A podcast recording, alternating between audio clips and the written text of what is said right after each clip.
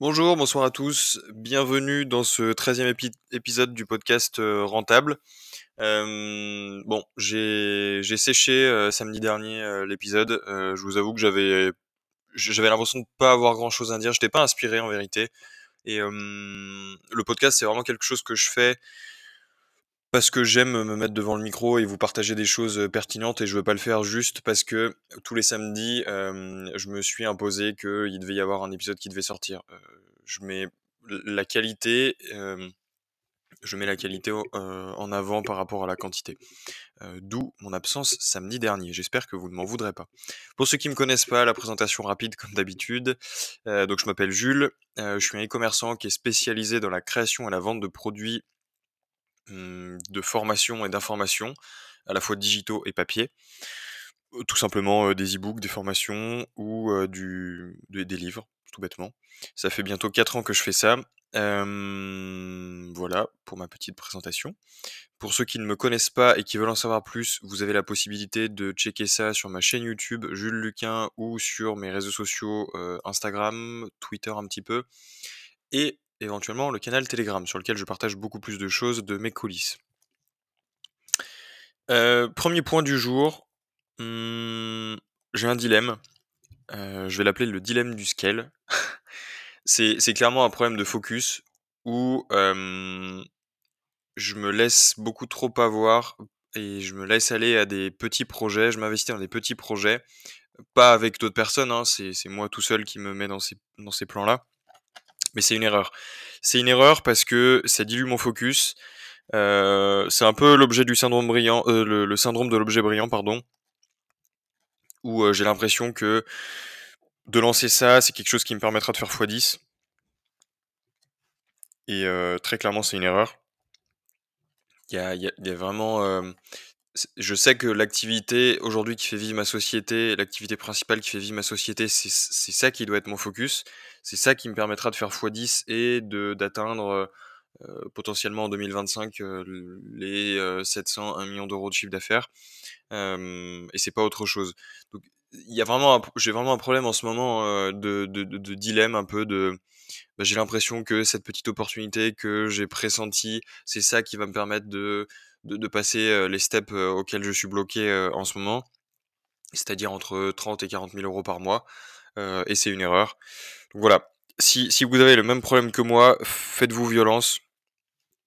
La première étape, je pense que c'est d'avoir conscience de ce problème de focus.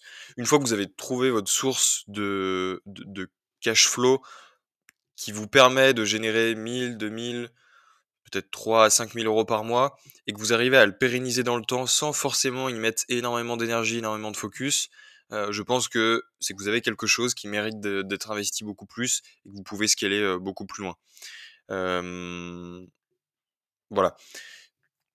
Donc c'est mon dilemme en ce moment. Je, je vous le dis, la première étape c'est d'en avoir conscience. Ensuite, ensuite c'est de, de, revenir sur les potentielles, les actions qu'on a entreprises.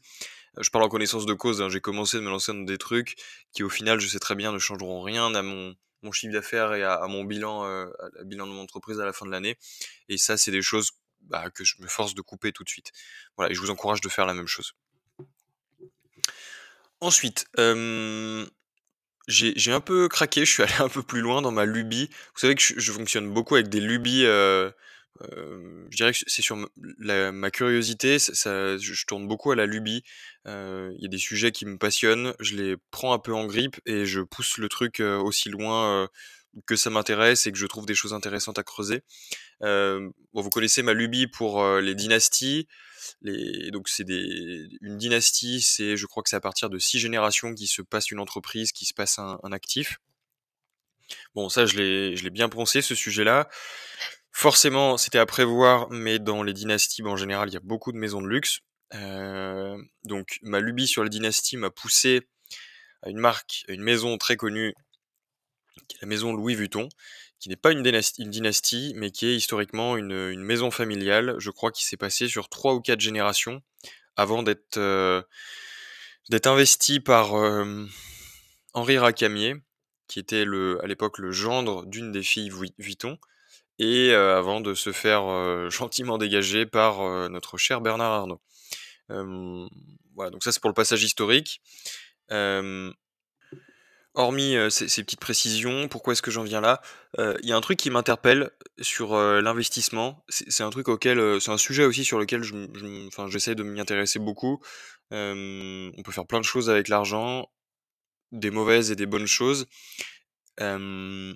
Et le luxe, je, trouve qu'il y a une le fait que toutes les maisons de luxe, si vous regardez toutes les maisons de, des grandes marques, donc Louis Vuitton, Hermès, Hermès c'est un petit peu particulier, mais on peut les citer quand même, Chanel, toutes ces grandes maisons, elles partent à la base d'un cœur de métier qu'elles maîtrisent à la perfection, qui elles se sont établies dans un domaine très haut de gamme, sur un segment de marché très haut de gamme, elles se sont établies là-dessus, Cartier aussi, des choses comme ça, et ensuite forcément, ben, elles ont besoin de, elles ont la volonté de se développer, elles rayonnent suffisamment bien pour ben, avoir les moyens un peu de leurs ambitions, et elles se mettent à vendre un peu tout et n'importe quoi. C'est un peu l'image, moi, que j'ai aujourd'hui, honnêtement, des maisons de luxe, quand je vois que toutes les maisons, je vous dis, elles font. Ferragamo également, une maison italienne. à la base, c'est des chaussures. Aujourd'hui, ils font des montres. C'est, on est quand même assez loin de la chaussure. Et quelle est leur plus-value à vendre des montres et ben honnêtement, il n'y en a pas tant que ça.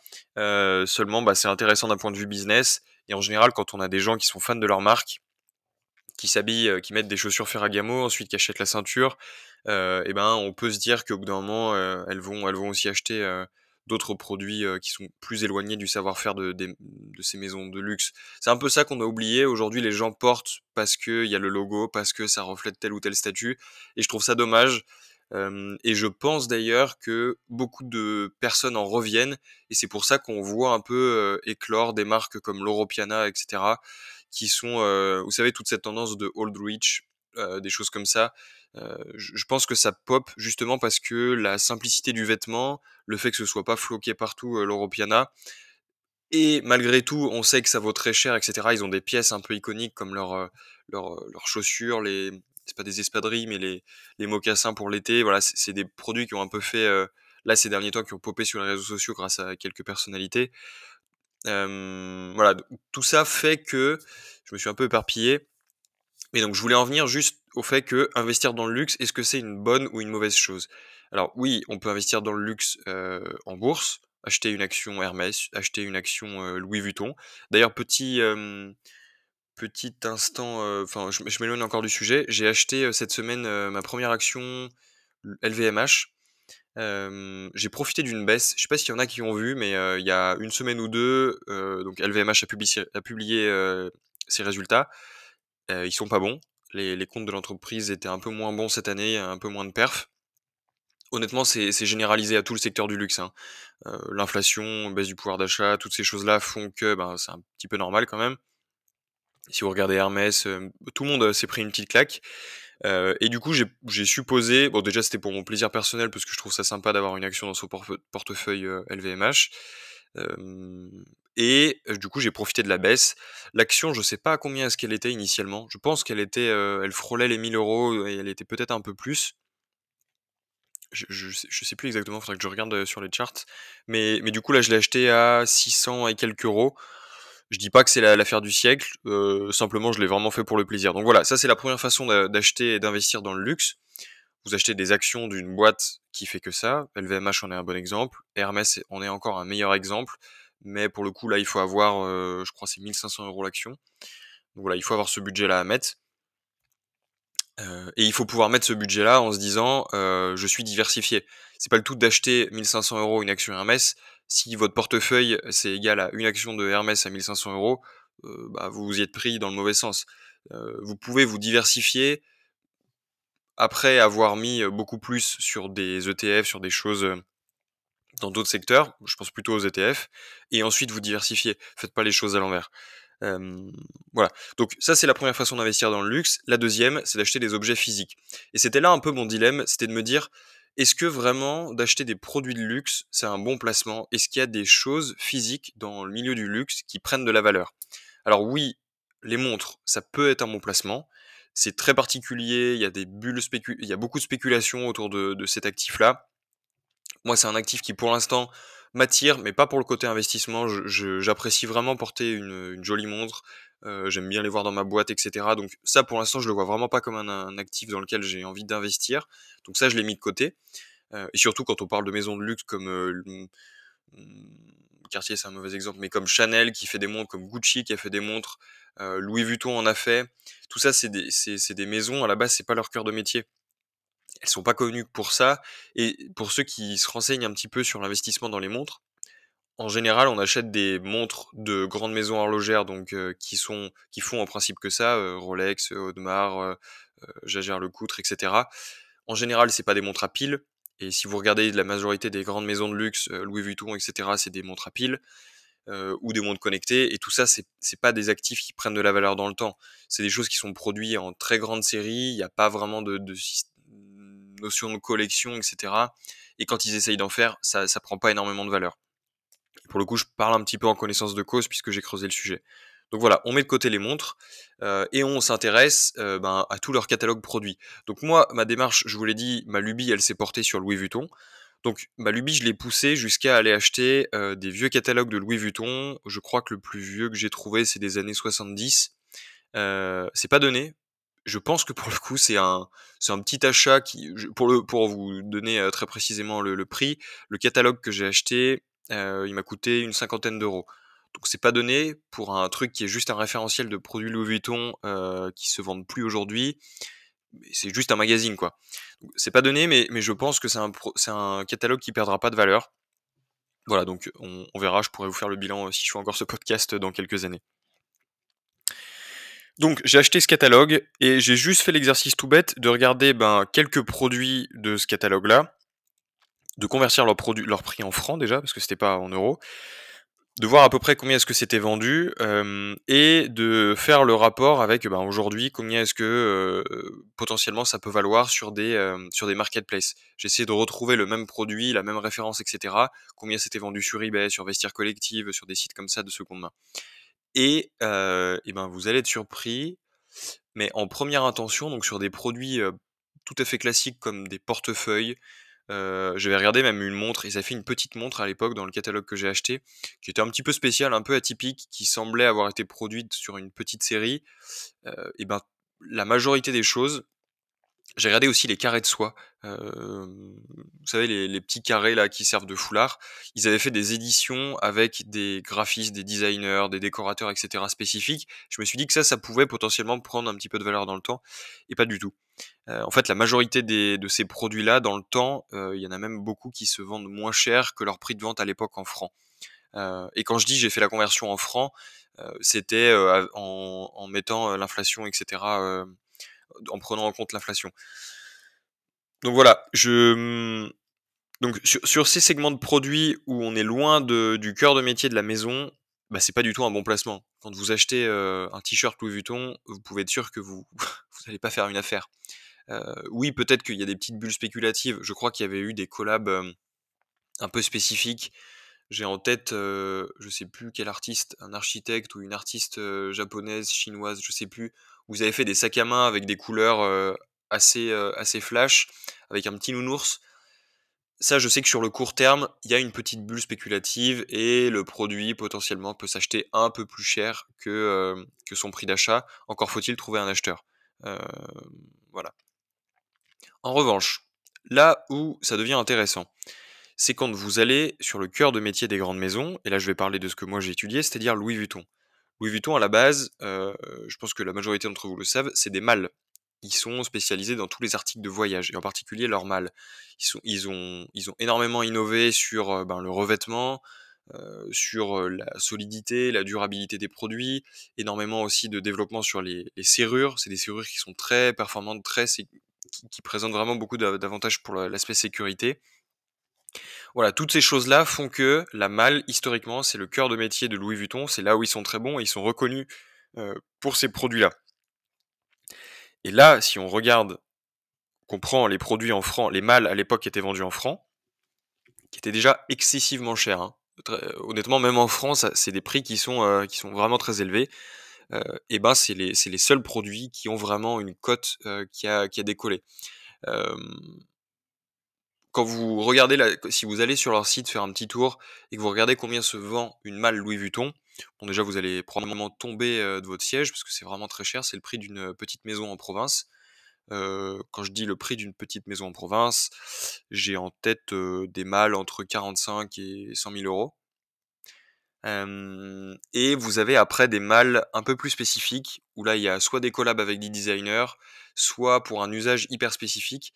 Typiquement, il y en a une qui est superbe pour mettre tout, je crois que c'est une malle pour les liqueurs, il y en a une pour un coffret cocktail, quelque chose comme ça. C'est des produits qui sont assez volumineux, hein, c'est très haut. Hein. C'est pas non plus des toutes petites boîtes. Bah, c'est des malles, je crois que la plus chère, je l'ai vue autour de 160, 180 000 euros. Donc c'est clairement pas accessible pour le commun des mortels. Mettre, mettre 200 000 euros dans une malle, je, bah, je connais personne qui peut, se permettre ça. Il y a probablement des gens qui, qui, payent, hein, sinon ils ne mettraient pas ces prix-là. C'est des produits d'exception, il y en aura très peu qui seront vendus dans le monde. Tout ça contribue à leur rareté. Voilà. Donc ça c'est pas accessible. Donc déjà on peut faire une croix dessus. Les mâles pareil neuves à 45-50 000 euros. Pour moi aujourd'hui c'est pas accessible et c'est pas pas une somme que j'envisage de mettre là-dessus. Par contre vous pouvez vous tourner vers le marché de la seconde main et là il y a potentiellement des affaires à faire. Comme toujours dans les maisons de luxe, il faut faire hyper attention aux contrefaçons, aux ré... enfin tout ce qui peut faire que vous allez dépenser, je pense, 6 à 10 000 euros dans un truc qui n'en vaut pas la moitié. Il faut vraiment faire attention à ça. Il faut soit être accompagné, soit avoir énormément creusé le sujet, vous être entouré d'experts, l'avoir fait expertiser, etc. Soit il faut pas le faire. je pense aussi que pour mettre 6 à 10 000 euros dans une malle qui va soit être caché chez vous, soit peut-être que vous allez vous en servir un petit peu, mais si vous voulez en prendre soin et que ce soit vraiment un placement financier, financier je vous le recommande pas forcément. Donc il faut avoir conscience de ça. Maintenant, je trouve que c'est plus plaisant de mettre 6 à 10 000 euros dans un produit physique qui va pouvoir euh, trôner dans votre maison en y faisant très attention. si vous avez des animaux, je pense qu'il faut oublier. Mais, voilà, un objet physique qui est tangible, euh, que de les mettre dans une action LVMH. Moi, personnellement, j'ai plus de plaisir là-dedans, et c'est pour ça que j'ai fait ces recherches et, que j'ai creusé de cette façon-là le sujet. Euh, s'il y en a que ça intéresse, je vais m'arrêter là parce que j'ai l'impression que l'épisode va tourner que autour de, ça et je sais pas si ça intéresse tout le monde. Euh, si ça vous intéresse, je vous, encourage vivement à faire une petite recherche sur soit justement les, vieux catalogues Louis Vuitton, vous essayez de les retrouver. dans les archives de la marque, vous avez moyen de retrouver des petites choses aussi, et essayer de lire pas mal d'articles de blog en ligne, etc., de, voir un petit peu ben, les signes distinctifs des, des mâles Louis Vuitton. Il faut bien garder en tête que selon les époques à laquelle elles ont été produites et vendues, ben il n'y a pas forcément les mêmes signes distinctifs. Les serrures sont pas forcément de la même façon, le revêtement est pas forcément le même. Louis Vuitton, historiquement, c'est un revêtement basique qui est sans monogramme. ils ont fait des tests en rouge, ils ont fait des tests en bleu, ils ont fait des tests en, cuir neutre. Voilà, toutes ces choses-là, il il faut en avoir conscience quand on se lance là-dedans pour acheter correctement. Et pareil, c'est pas la peine de d'acheter une malle à 4000 euros qui est dans un état piteux et qui, est, dans un état lamentable, vous gagnerez pas d'argent là-dessus. Il faut vraiment trouver le bon compromis entre j'achète un produit déjà qui, qui sort bien de la manufacture et qui est dans un état correct euh, avec les signes distinctifs euh, de, la maison. Voilà. Euh, donc c'est mon petit challenge. je pense que dans les années à venir, je me ferai plaisir et j'achèterai une malle de ce type-là. C'est un produit que, j'apprécie beaucoup et probablement que je vais essayer de creuser sur d'autres maisons type Hermès qui est vraiment très très inaccessible encore aujourd'hui, mais mais j'ai pas pas vraiment creusé le sujet. Si jamais euh, tout ce marché du luxe, de l'investissement, etc., ça vous, ça vous intéresse, n'hésitez pas, hein, je, ça, ça, me fera plaisir de vous en parler. Euh, je peux être un petit peu intarissable sur le sujet, euh, mais juste avant, il faut que je creuse et que je me renseigne pour pas vous dire de bêtises. Voilà. Sans plus attendre, pardon, on va passer à l'épisode suivant, à la, à la rubrique suivante. Ça fait longtemps que je vous ai pas parlé de mon, du cœur de mon business, de, de, de, mon entreprise, de ce qui fait vivre mon entreprise qui est la création et la vente de produits d'information, format papier ou format e-book, peu importe. Il y, a un peu deux problématiques. Du coup, voilà, je vais essayer de, répondre aux deux types de personnes qui peuvent écouter ce podcast et qui peuvent être intéressées par ce, business model-là. Il y a les personnes qui sont débutantes, donc qui se lancent juste sur ce type de business Et bon, clairement, elles, le problème qu'elles ont à résoudre en numéro 1, c'est quel segment de marché je vais adresser. C'est le mystère de la, bonne niche. C'est un peu un mythe chez les, chez les dropshippers, j'ai l'impression, euh, rapporté aux produits. Mais chez les, chez les vendeurs euh, de produits d'information, les vendeurs d'e-book, c'est la même problématique. Vous devez adresser le bon marché qui... Le bon calcul, c'est un marché qui est suffisamment grand, mais pas trop pour que vous puissiez l'attaquer à votre petit niveau. Un marché qui est intéressé par le format de produit que vous allez lui vendre, c'est-à-dire des produits d'information, livres, euh, papier, enfin numérique dans un premier temps et peut-être papier dans un second temps. Il faut que ça matche il faut quand même que vous, vous ayez une petite appétence avec, euh, ce sujet-là. Il faut que ce soit pas trop niché parce que sinon vous allez pouvoir rédiger qu'un seul euh, produit dessus et ensuite vous aurez fait le tour. Idéalement, il faut réussir à segmenter un petit peu le, marché que vous voulez adresser en plusieurs petits produits pour pouvoir durer dans le temps, renouveler vos offres, créer des packs, etc. c'est un peu ça le, cœur de la problématique des débutants. Elle n'est pas facile à adresser on a souvent le biais, il y a énormément de... On tombe en général dans les trucs classiques de je vais faire un livre sur le dressage canin. Euh, oui, mais moi je suis, j'ai fait différent parce qu'en fait j'ai fait dressage canin pour euh, les Malinois. D'accord. Bon, il y en a déjà énormément. C'est un marché qui est quand même assez concurrentiel. Je sais pas ce que tu vas apporter de plus, mais à mon avis pas grand chose. Donc, euh, ça ressemble à une fausse bonne idée. Ensuite, il y a le truc sur l'argent, la thématique make money. Il y a beaucoup de choses à dire. Il y a beaucoup de sous-segments à prendre. Ça, ça dépend, ça dépend l'idée qu'on me présenterait, mais il peut y avoir des bonnes idées. Il peut y avoir de bonnes idées. C'est compliqué de se lancer dessus parce qu'il y a quand même une notion de légitimité qui est pas anodine et qui est assez importante pour les clients, qui apporte, qui, contribue beaucoup à la social proof. voilà, mais ça, peut être intéressant. Et la troisième, c'est tout ce qui est, la troisième, c'est la santé.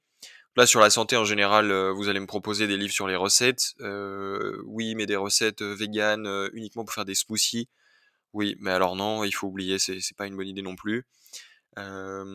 et sur la partie séduction, bon, bah, en général, c'est assez classique. la drague, récupérer son ex, etc. Ça, pareil, pour moi, c'est une fausse bonne idée. Je, je crois pas du tout que les gens achètent ce genre de produit sur cette niche-là. Voilà.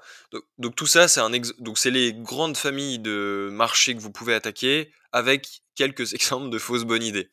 J'ai conscience que je vous aide pas énormément en vous disant ça, mais essayez de garder la, formule en tête de petit marché, euh, un marché qui est qui est à votre taille en fait. C'est un marché qui est suffisamment gros pour pouvoir quand même générer 1000 à 1500 voire 2000 euros de chiffre d'affaires par mois, beaucoup plus hein, pour certains. Hein.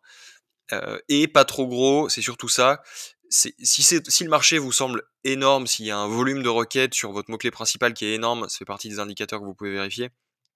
C'est que soit vous êtes sur un marché, vous ciblez un marché qui est beaucoup trop large, et à ce moment-là, c'est un peu voué à l'échec parce que vous allez parler à tout le monde, et parler à tout le monde, c'est parler à personne, vous connaissez le proverbe.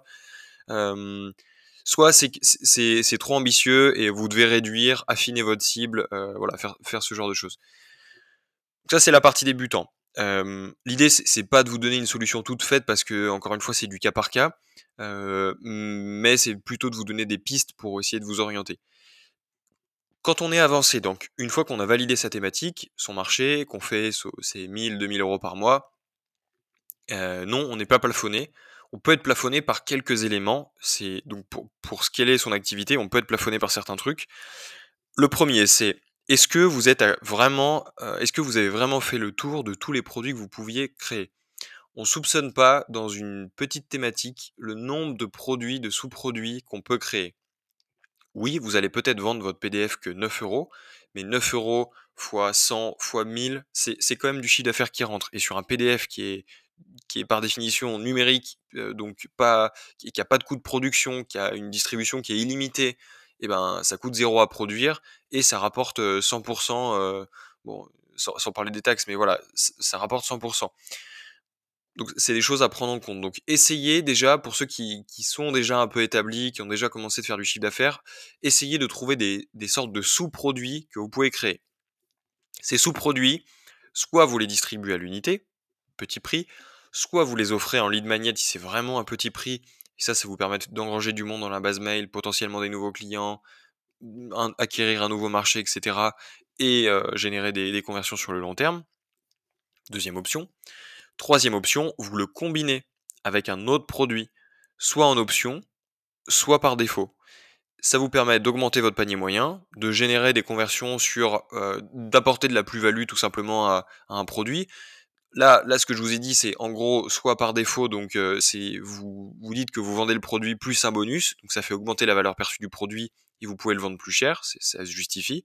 Euh, soit vous le proposez en option, c'est t'achètes ce produit à 12 euros, et si tu veux en plus, tu as ce bonus-là, si tu le prends comme ça, euh, pas à l'unité, dans le pack en gros, eh ben tu l'achètes à 6 euros au lieu de, 9 euros. Je, dis une grosse bêtise, mais, c'est l'idée de la mécanique. Voilà, tout ça c'est des choses, c'est des, des, mécaniques que vous pouvez mettre en place en créant des sous-produits. Donc première piste euh, pour euh, ceux qui ont un petit peu un niveau avancé. Deuxième, moi c'est un problème auquel j'ai été confronté, que j'ai contourné, et je vais vous dire comment, c'est mettre un visage sur la marque jusqu'à un certain seuil, euh, moi de mon côté en tout cas ça a été le cas, j'avais aucun problème à vendre des, PDF et des livres papier, jusqu'à ce que les gens, de mon point de vue, ce que je ressentais, c'est qu'ils avaient besoin de mettre un visage sur la marque. C'est très bien d'avoir un logo, c'est très bien d'avoir de belles couvertures produits, euh, etc.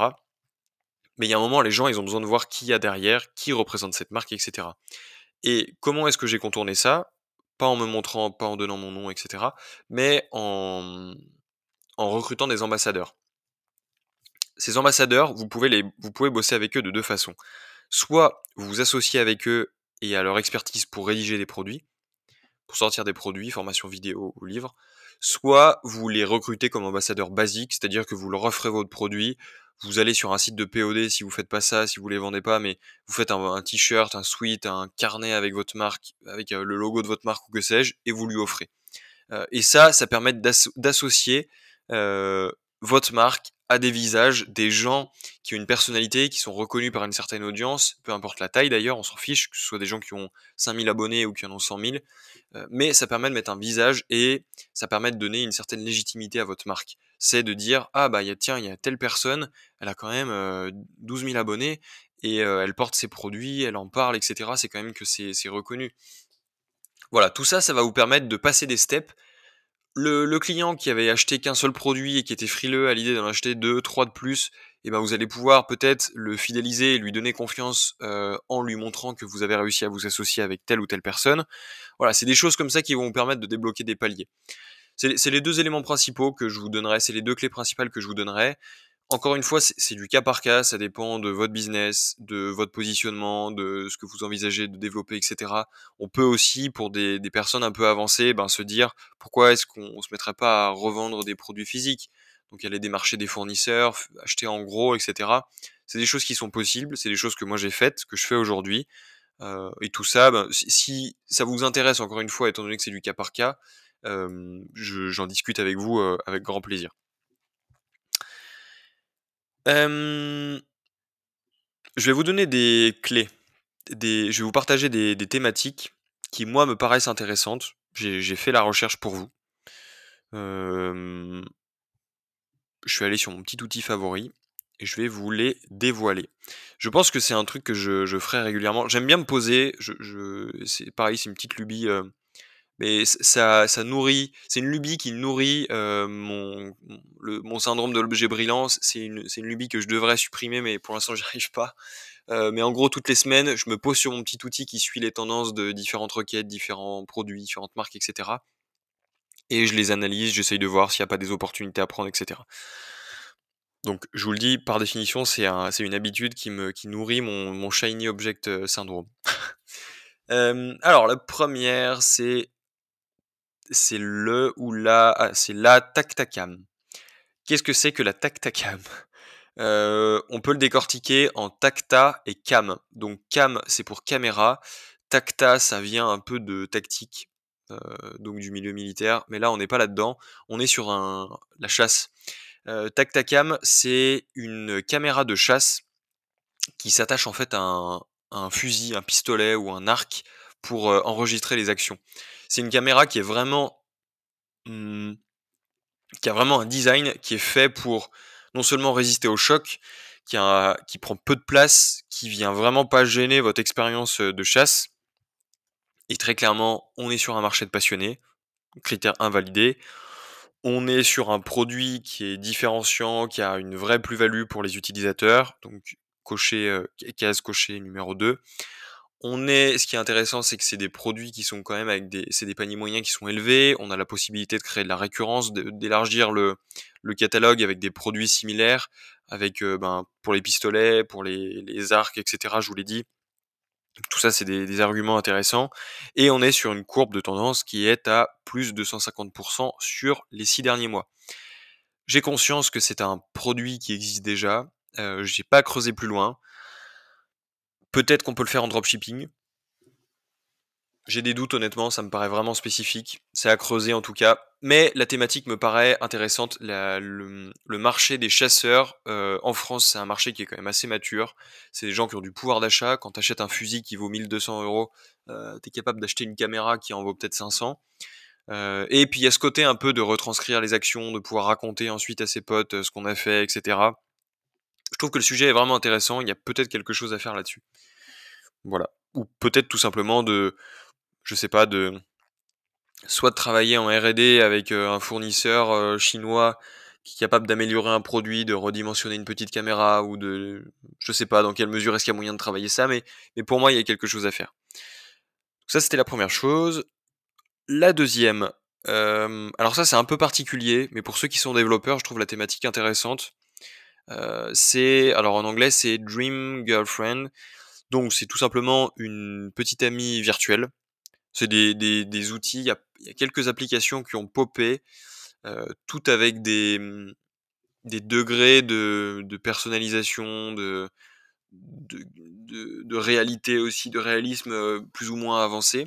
Mais très clairement, on est dans, dans cette ère où euh, la relation, les relations évoluent et on va vers quelque chose où ça, ça devient de plus en plus normal, d'interagir avec des, des, fausses personnes.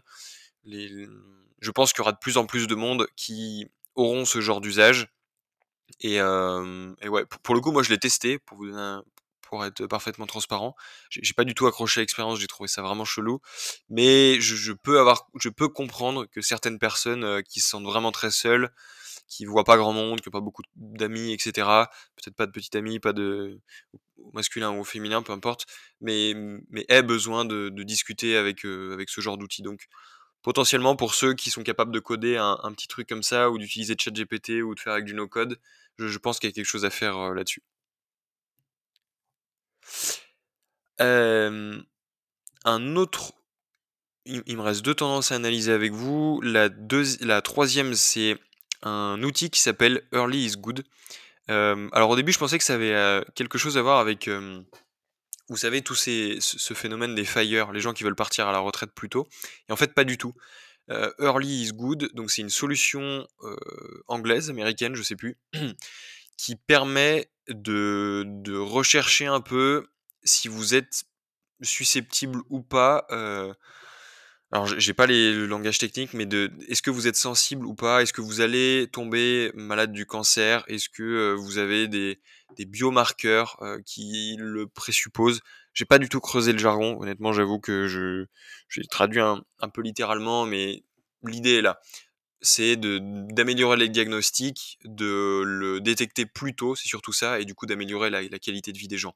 Il y a une vraie tendance au milieu de, tout ça, du, biohacking, de la santé, de, des capacités cognitives, etc. Et il y a des choses à faire. Et cette solution, je, je trouve pertinent de vous la partager parce que c'en est un exemple. Euh, pour moi, il y a un énorme marché sur cette partie euh, de, la santé, du cerveau, etc. Un énorme marché à prendre dans les prochaines années. Euh, il y a une vraie évolution qui est en train de se mettre en place avec l'apparition de l'IA, etc. la dernière, le skinimalisme. Alors, je suis c'est pas du tout, je suis pas du tout familier avec ça, mais je pense qu'il y a quelque chose à faire. sans discrimination, sans sexisme aucun, mais c'est plutôt des femmes, à mon avis, qui seront sensibles à ça. Mais l'idée, c'est d'avoir une santé et une routine de beauté qui est la plus minimaliste possible. on vient un petit peu prendre le contre-pied de toutes ces années où il y avait des femmes qui étaient super maquillées avec tous ces réels où on les voyait se maquiller et c'était pratiquement plus la même personne. Donc on, en revient de ça. et pour moi, pareil, c'est c'est plus qu'une tendance de fond, c'est vraiment un mouvement de société et les gens vont aller de plus en plus là-dedans, en tout cas de mon point de vue. Euh, et je pense qu'il y a quelque chose à faire, que ce soit soit en personal branding, soit euh, je pense que le plus simple aujourd'hui quand on commence de zéro, c'est avec du personal branding et de montrer qu'il y a une alternative à tous ceux qui se maquillent beaucoup. Euh, et potentiellement de, créer en marque, de vendre en marque blanche ben, des produits de beauté, etc., des choses de bonne qualité, mais, très peu.